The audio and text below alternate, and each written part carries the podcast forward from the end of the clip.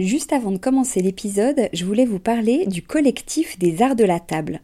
Alors l'art de la table, c'est vraiment une grande tendance dans notre univers déco, vous n'avez pas pu y échapper. Toutes ces jolies tables qu'on peut voir en photo sur Instagram ou dans les magazines, qui nous inspirent, qu'on a envie de reproduire quand on reçoit, ou même au quotidien. Tous ces chefs et ces restaurants qui font attention autant au contenu qu'au contenant, et toute cette jolie vaisselle qu'on peut voir dans les boutiques, eh bien c'est tout ça que défend le collectif des arts de la table, qui a pour ambition donc de promouvoir et de valoriser la filière française des arts de la table. Grandes marques, créateurs indépendants, artisans et détaillants passionnés, ils sont tous unis d'une même voix pour faire rayonner leur savoir-faire et leurs produits mais aussi pour vous inspirer.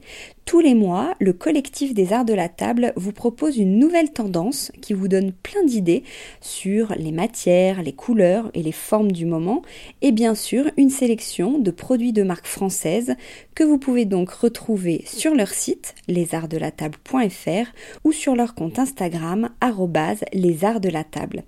Allez, place à l'épisode maintenant.